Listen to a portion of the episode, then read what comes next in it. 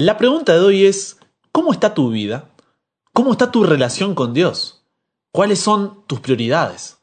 Porque como te vengo diciendo toda la semana y lo vuelvo a repetir, tus hijos el día de mañana sufrirán las consecuencias de decisiones que no tomaste hoy, así como tú estás sufriendo las consecuencias de decisiones que tus padres no tomaron ayer.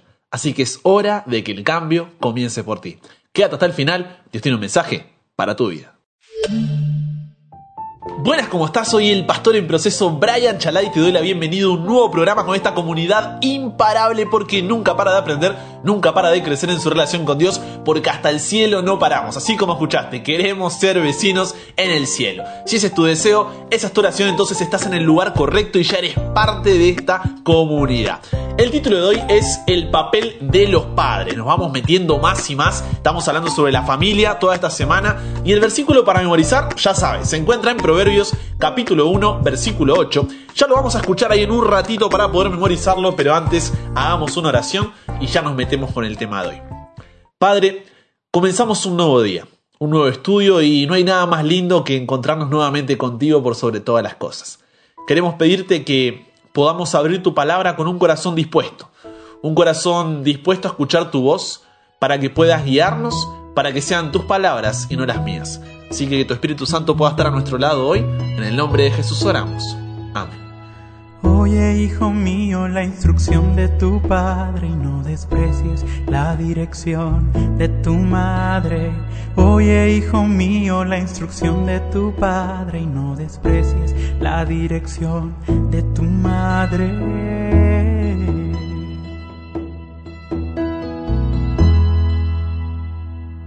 Ahora sí, manos a la Biblia, Mateo capítulo 6, versículo 33, dice, buscad primeramente qué cosa? El reino de Dios y su justicia, y lo demás añadido será.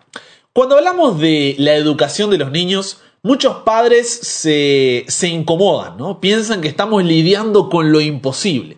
Y es así como muchos prefieren dejar esa responsabilidad a la escuela, a la iglesia o en fin, a la vida. Y si somos sinceros, educar a los hijos no es una tarea fácil. Yo ni siquiera tengo todavía el privilegio de hacerlo y de solo imaginarlo, ya sé que será una tarea difícil. Pero si para mí, siendo hijo, ya me parece difícil, no quiero ni saber lo que será el ser padre. Pero mi caso es más o menos como el de John Wilmot, que dijo, antes de casarme tenía seis teorías sobre cómo educar a los hijos. Ahora tengo seis hijos y no me queda ninguna teoría. Porque es así. Pero más allá de lo desafiante que esto pueda ser, los padres tienen la responsabilidad de educar a sus hijos. Y te vuelvo a repetir, esto no significa que tengan mejores notas en el colegio, no significa que salgan con medallas de honor, que consigan un buen trabajo, una buena carrera, que se muden al exterior, no. La educación que el hijo necesita de un padre es el desarrollo integral como individuo en un proceso que dura toda la vida con el objetivo de servir en este mundo y prepararnos para la eternidad. Y esto solo se puede hacer pidiendo la dirección de Dios. No hay otro camino. Solo Dios puede darnos la sabiduría para tomar las mejores decisiones. Así que vamos a ver qué nos dice la Biblia sobre esto para poder realmente estar preparados en caso de los jóvenes, poder estar listos en caso de los que ya son padres, poder ahí pegar un volantazo o ir arreglando, poniendo el auto en camino nuevamente y en caso de los que ya son abuelos, poder orar y poder ayudar a los que ahora son padres para que puedan seguir guiando a sus hijos en el Señor. Porque instruye al niño en su camino y aun cuando fuere viejo no se apartará de él. Entonces vamos ahí a Salmos capítulo 127, versículos 3 al 5, que dice así, préstame tus oídos. He aquí, heredad del Señor son los hijos. Atenti, ¿eh? heredad del Señor, pertenecen a Dios, y recompensa es el fruto del vientre. Como flechas en la mano del valiente, así son los hijos que se tienen en la juventud. Bienaventurado el hombre que llena de ellos su aljaba. No se avergonzarán aunque hablen con los enemigos en el tribunal. Los hijos que tenemos son un regalo de Dios. Los hijos que nacen son nuestra recompensa. Los hijos que nacen cuando aún somos jóvenes hacen que nos sintamos seguros como guerreros bien armados, quiere decir. Quien tiene muchos hijos bien puede decir que Dios lo ha bendecido. Porque tener hijos es una bendición. Significa tener la misma alegría que el propio Dios tuvo al crear a sus hijos a imagen y semejanza. La presencia de un niño es como que trae vida, trae alegría al hogar y en los versículos anteriores, Salomón usa dos metáforas, herencia y flecha. Sí, dije Salomón porque ese salmo lo escribió Salomón, por las dudas ahí. No, Brian, pero los salmos son de David. No, ese salmo es Salomón, donde él usa dos metáforas, herencia y flecha, para decir que los hijos son preciosos y son útiles para una familia. Pero, ¿por qué usas esta metáfora? ¿Por qué herencia? ¿Por qué flecha? Mira, la herencia incluye por lo menos tres cosas. Primero, ganar una herencia es por pertenecer a una familia. Esto significa que somos hijos de nuestro Padre Celestial y Él nos regala, nos da, nos proporciona la oportunidad de tener hijos. En segundo lugar, la herencia es algo que abarca a valor, porque los hijos son el tesoro del hogar y son preciosos a los ojos de los padres.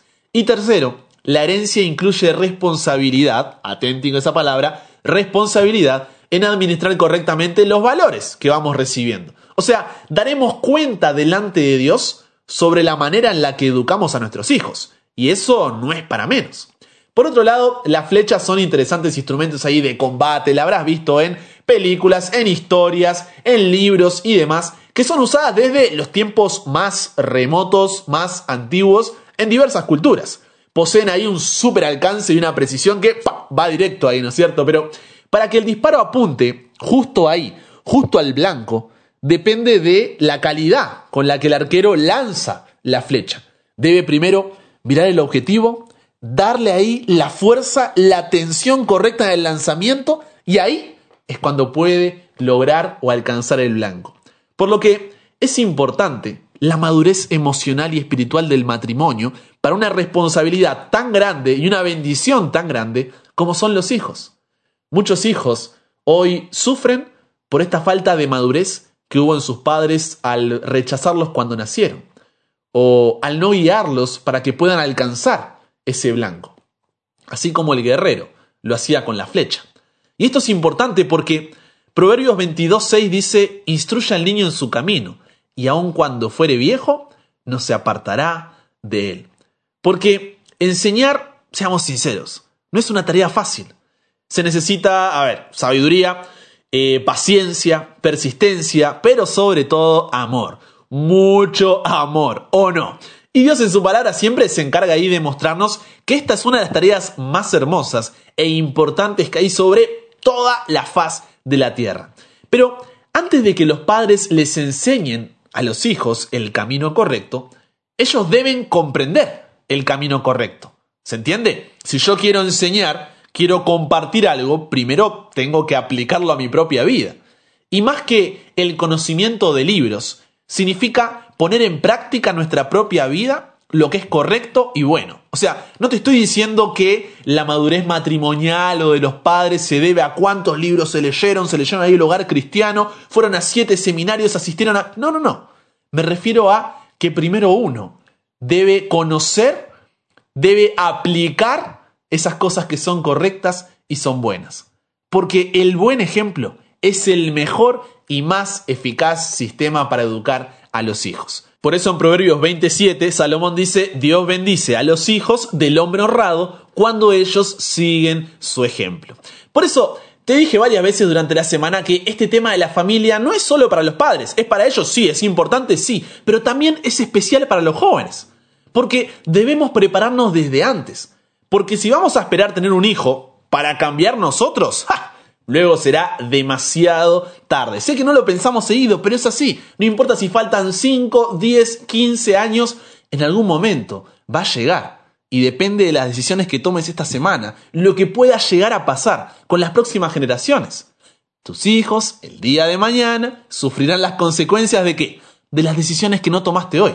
Así como tú estás sufriendo las consecuencias de decisiones que tus padres no tomaron ayer. Así que recuerda, cuando digas, a mí me falta mucho, todavía esto no es para mí, piensa en cuántos dolores de cabeza te estarías ahorrando si tus padres hubieran tomado decisiones cuando tuvieron que tomarlas. Por eso, Coelho Neto dice, es en la educación, permíteme leerte, ¿eh? es en la educación de los niños donde se muestra el carácter de los padres. Tremendo, voy de nuevo. Es en la educación de los niños donde se muestra el carácter de quién? De los padres. Mientras mejor sea el ejemplo que tengamos para ofrecer, mejor educación le podremos brindar a ese hijo.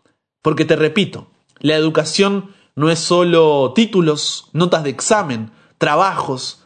La verdadera educación tiene que ver con la construcción del carácter de los hijos. ¿Y a qué me refiero con carácter? El carácter está relacionado con la honra, el dominio propio, la consideración de los demás, la lealtad a Dios, los principios, los valores. El carácter es lo que nos define prácticamente.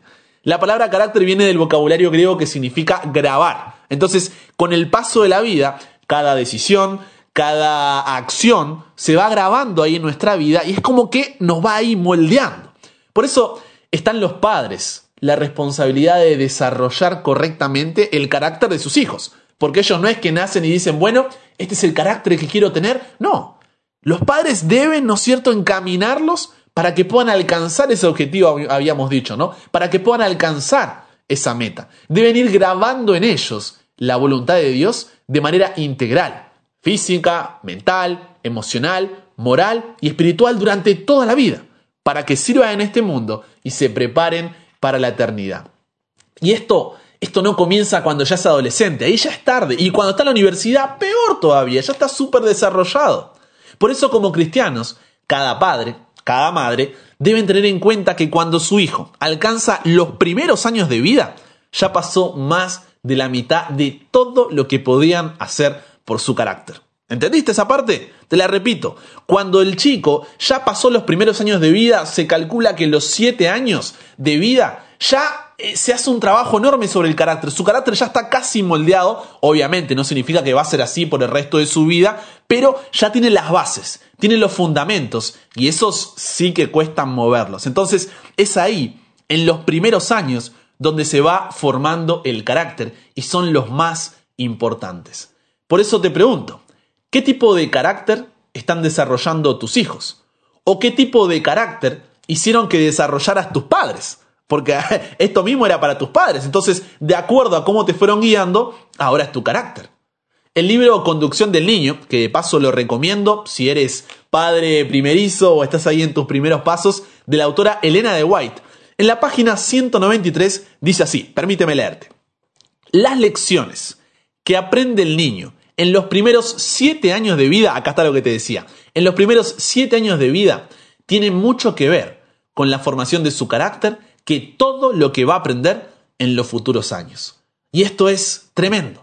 Como te decía, no los primeros años de vida son claves y nuestra vida ahora como jóvenes o adultos muchas veces es un reflejo de cómo fuimos educados. Obviamente más adelante en la temporada veremos que no somos presos de nuestro pasado, que con la ayuda del Espíritu Santo podemos cambiar, pero a lo que voy es que tomará el doble de esfuerzo, porque tendremos que desaprender para volver a aprender.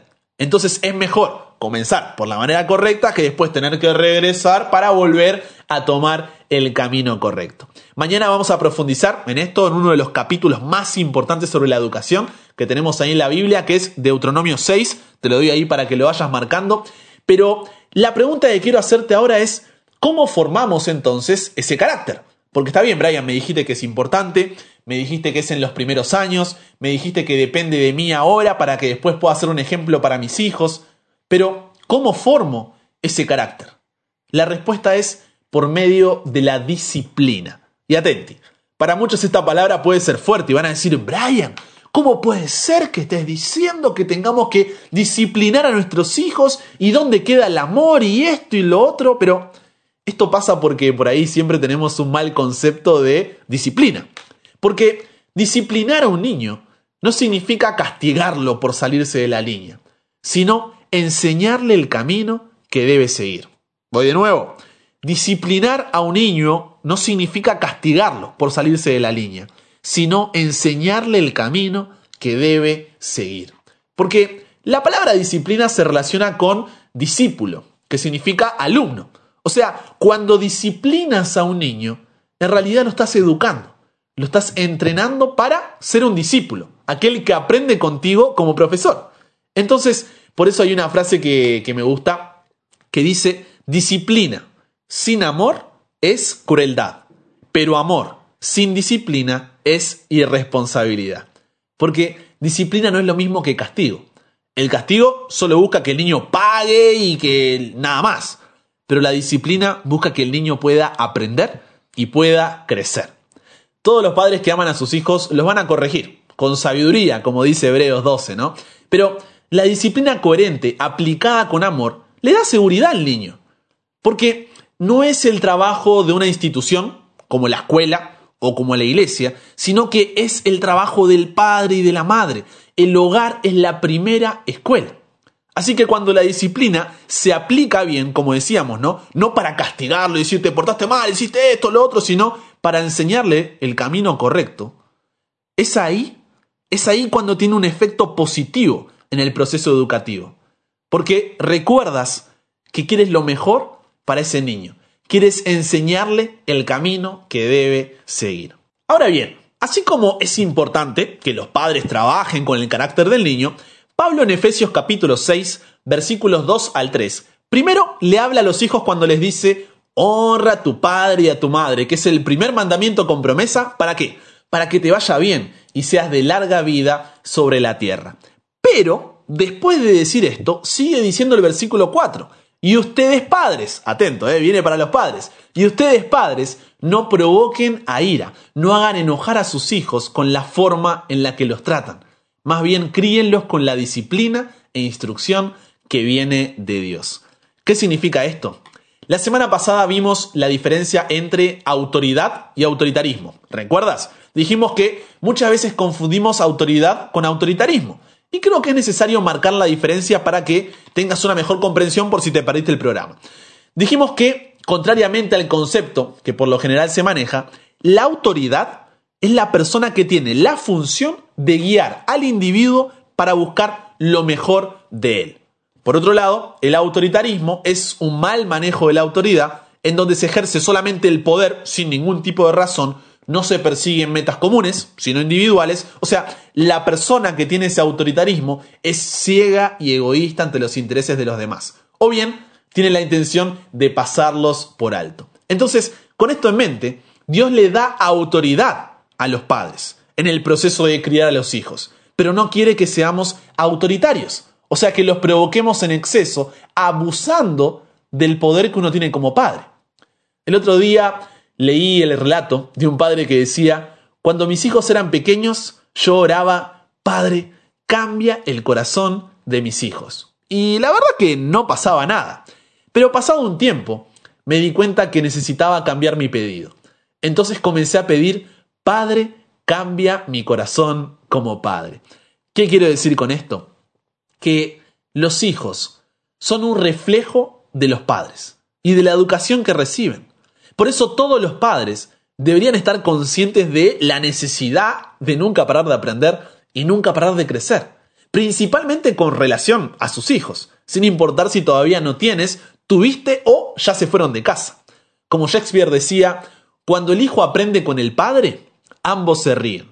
Pero cuando el padre aprende con el hijo, ambos lloran. ¿Por qué? Porque ya es demasiado tarde. Por eso hay 10 cosas que todos los padres deben enseñarle a sus hijos. Y atenti, tengo que aclarar que para poder enseñarlas, primero tú tienes que poder aprenderlas en tu vida.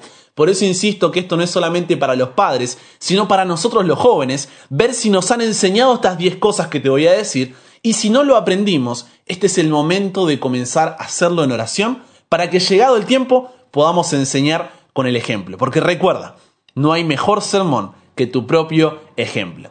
Con eso dicho, vamos a las 10 cosas que todo padre debería enseñarle a sus hijos y debería practicar en su propia vida. Primero, enseñar a servir.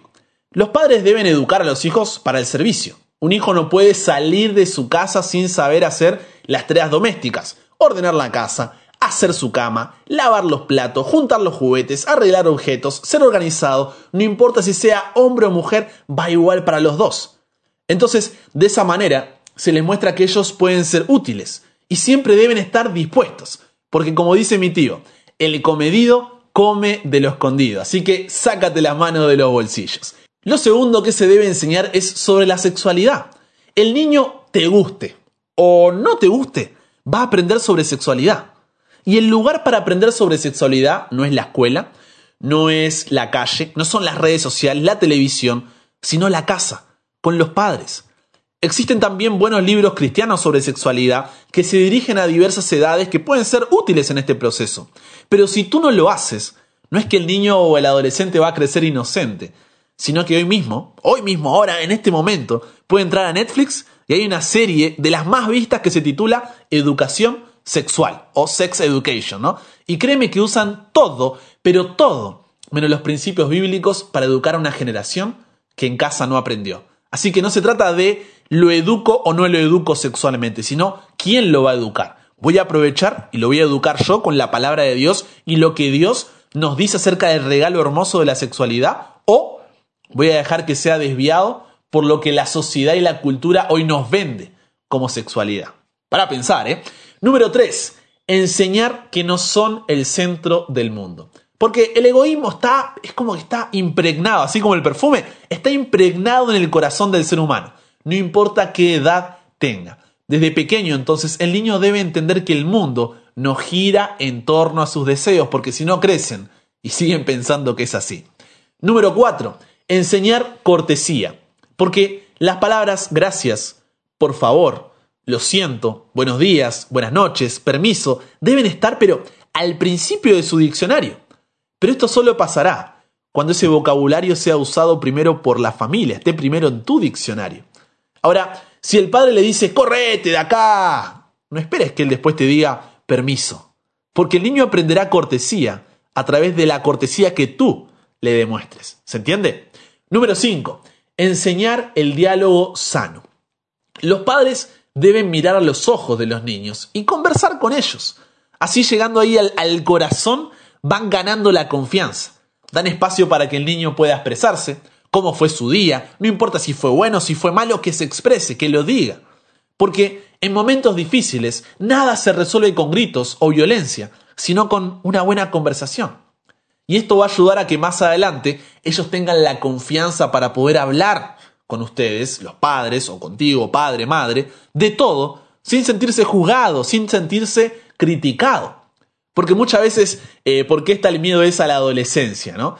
Porque es como que el chico se encierra, no quiere contar, no hay confianza, hace cosas que antes no hacía y no te lo dice ¿por qué? Porque no pudo desarrollar esa confianza antes, cuando era niño. Siempre se sintió juzgado, criticado y no era acompañado. Entonces, ¿para qué te voy a decir si ya sé lo que vas a decirme? Si ya sé cómo vas a reaccionar. Pero si desde pequeños cultivamos un diálogo sano, eso lo cambia todo. Número 6. Enseñar el respeto a las diferencias y a los superiores. Porque los niños deben aprender con los padres a respetar a las personas mayores, a los profesores, a personas de otra cultura, etnia, religión y sobre todo a respetar y amar a Dios. Muchas veces no tenemos todo esto de, del bullying, ¿por qué? Porque no hay respeto a las diferencias. Entonces es algo súper común. ¿Por qué? Porque no fue enseñado en casa. Número 7. Enseñar la caridad. Porque al donar juguetes y ropas para niños con necesidades, por ejemplo, los niños aprenden en la práctica sobre amor y caridad. Entienden que es mejor dar que recibir. Por ejemplo, el otro día estábamos hablando con mi esposa y ella me contaba, yo no sabía, que la madre para su cumpleaños le enseñó que en vez de recibir regalos para ella, todo lo que le dieran lo donaría a un orfanato. Entonces ella iba ahí con su madre el día de su cumpleaños y le regalaba los juguetes a niños que no tenían sus posibilidades y jugaba con ellos ahí todo el día. Y de esta manera ella creció con ese valor muy fuerte. Por eso lo importante que es desde pequeño, no solo decirle, hijo, lo importante es la caridad, sino demostrarlo, poder vivirlo. Número 8. Enseñar sobre el uso del dinero.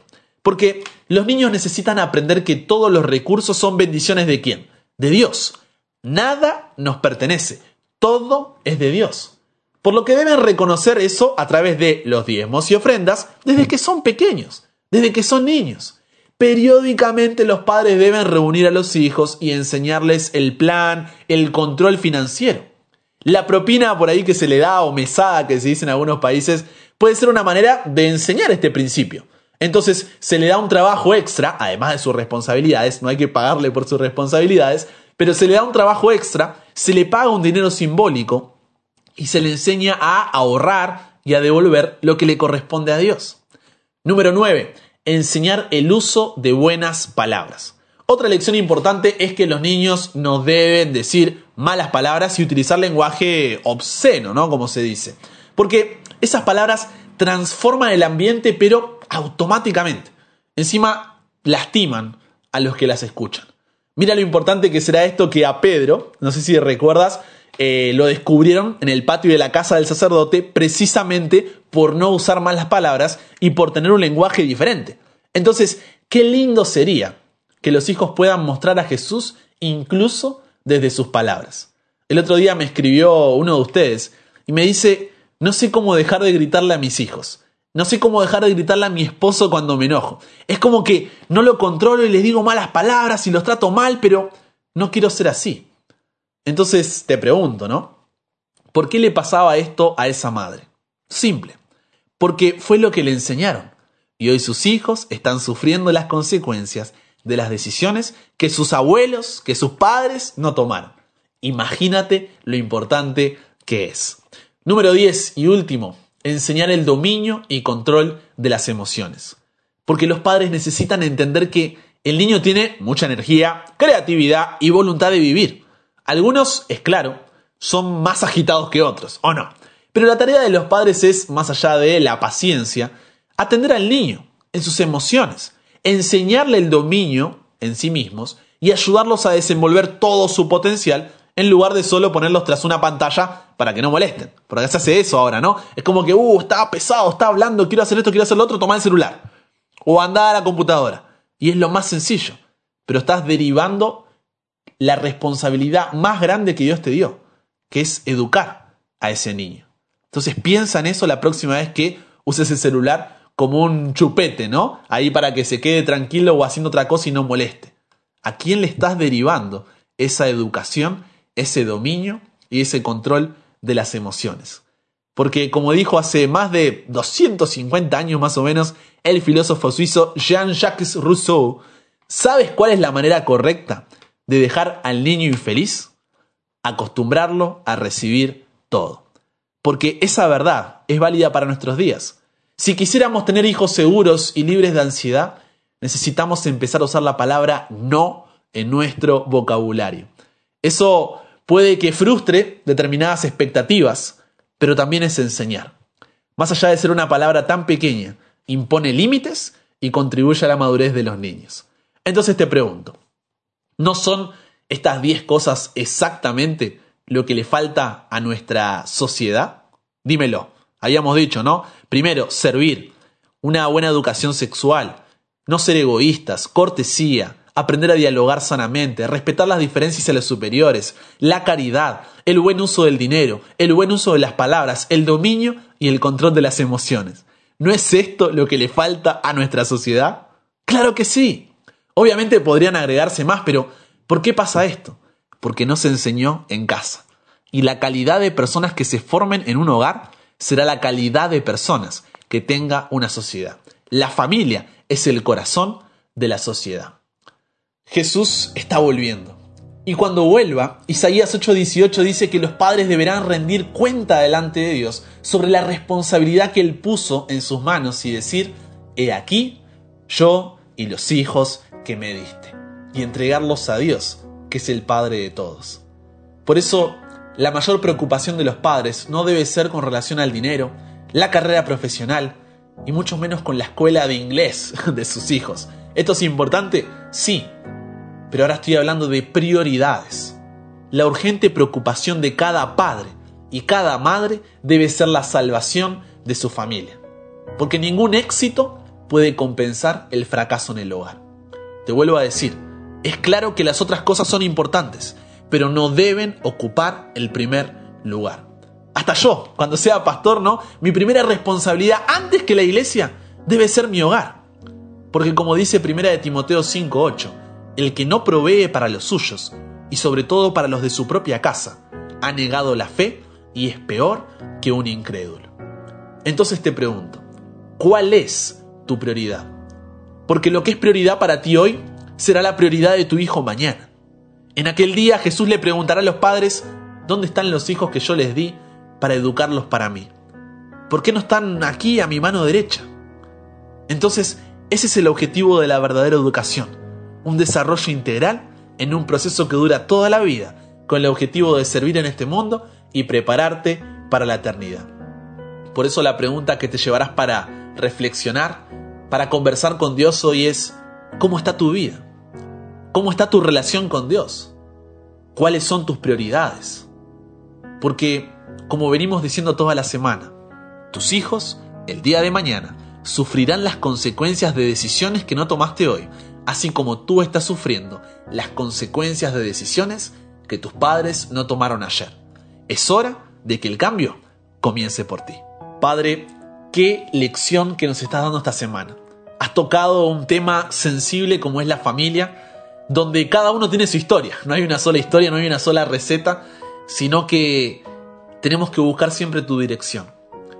Es una responsabilidad grande, tanto para los que ya son padres, sus hijos por ahí están fuera de casa, tienen su propia familia, para los que son padres ahora, para los que están por ser padres o los que todavía no tenemos esa bendición. Pero sin importar en qué etapa de la vida estemos, que podamos entender la responsabilidad que significa eso y cómo esa responsabilidad hacia nuestros hijos comienza siempre en nosotros. Que no patiemos la responsabilidad hacia la escuela, la iglesia y demás, sino que primero pensemos, ¿cómo está mi vida y qué tipo de ejemplo estoy siendo para mis hijos? No para que esto nos eche abajo, sino para decir, hoy es el día de cambio. Así que Señor, nos entregamos a ti para que puedas cambiarnos, puedas transformarnos y renovarnos. En el nombre de Jesús oramos.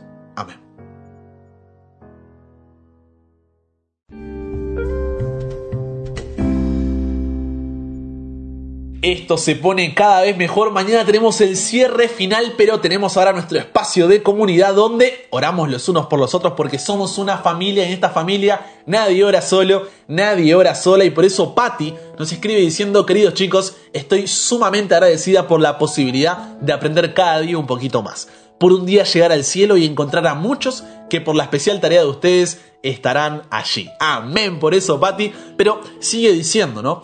Hoy quiero pedirles que como comunidad oremos por un amigo llamado Dante Block. Anota el nombre ahí, ¿eh? Dante Block.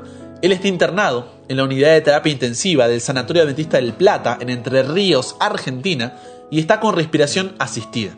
Entonces quiero pedir la ayuda de la comunidad y si alguno sabe de algo o puede dar una mano, que pueda avisar que estamos para servir, estamos ahí para poder ayudar a Dante. Desde ya muchas gracias. Gracias a vos, Patti, por contarnos este pedido. Tendremos a Dante en las oraciones y si tú estás por ahí cerca de Entre Ríos y quieres dar una mano, no dudes en hacerlo. Hoy oramos por Dante, mañana oramos por ti. También nos escribe Jania Galindo o Ania Galindo, no sé cómo se menciona, mil disculpas desde el comienzo. Pero ella dice, hola, escribo desde Guatemala. La lección de esta semana está re buena y he aprendido demasiadas cosas que no pensaba que eran importantes y Dios me ha hablado a hacer el cambio en nosotros mismos mediante una comunicación, perdón, una comunión diaria con Él. Pido una petición especial por mis exámenes finales de la universidad para que Dios me dé la inteligencia necesaria para poder pasar de año bendiciones. Amén. Por eso, Ania, vamos. Sí, hay que ponerse las pilas nomás, estudiar un poco. Sé que cuesta a esta altura del año más todavía, pero ánimo que se puede. Seguimos ahí adelante. Hoy oramos por Dante y por Ania. Mañana oramos por ti. Y por último, cerramos con el testimonio de cómo cuando tú compartes este programa con tu familia, amigos e iglesia, realmente Dios transforma corazones. Porque no es algo que hacemos nosotros, sino que es algo que hace Dios. Y por eso Catalina Peralta escribe diciendo, hola Brian, un placer poder oír tus audios y estudios cada día. Cuando los escucho me llenan el corazón de seguir aprendiendo. Realmente es una bendición. Todas las lecciones de este año han sido hermosas, pero esta destaca sobre todo porque nos preparamos para compartir con la familia celestial. Te cuento que diariamente los comparto con todos mis contactos un abrazo grande y hasta el cielo no paramos. Qué grande Catalina, de verdad, gracias primero por tomarte el tiempo y en segundo lugar por hacernos parte ahí de cada día y compartirlo con tus amigos. Te mandamos un fuerte abrazo y gracias a todos los que siempre están ahí compartiendo de corazón. Esperemos que Dios pueda seguir cambiando corazones, transformando vidas. Con esto dicho, hagamos una oración para poder cerrar el programa de hoy. Querido Dios y Padre, gracias por la oportunidad de haber podido estudiar por la oportunidad de seguir aprendiendo y creciendo. Queremos poner en tus manos a Dante, a Ania y agradecerte por corazones como el de Catalina. que tú puedas ir a nuestro lado, que podamos seguir creciendo juntos y agradecerte por el equipo, como digo siempre, que me das, que la verdad que no tengo más que palabras de agradecimiento porque podemos juntos llevar tu mensaje a través de los diferentes dones. Te pido que nos cuides y nos acompañes en el resto del día, que bendigas a cada corazón y a cada hogar que se ha sumado al programa de hoy. En el nombre de Jesús oramos. Amén.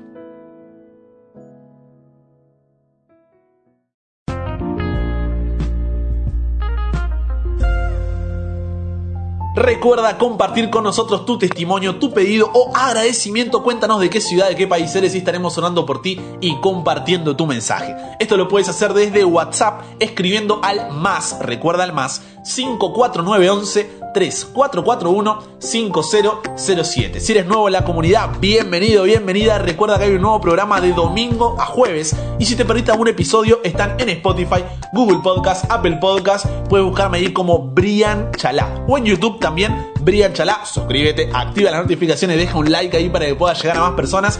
Y también seguirme en Instagram como arroba chalabrian para no te pierdas de nada. Para que no te pierdas de nada. Perdón, ahí uno intenta decir todo rápido, pero para que no te pierdas de nada. Con eso dicho, te mando un fuerte abrazo y si Dios quiere, solamente si Dios quiere, nos encontramos mañana. Y recuerda, nunca pares de aprender, nunca pares de crecer. ¿Por qué? Porque hasta el cielo no paramos.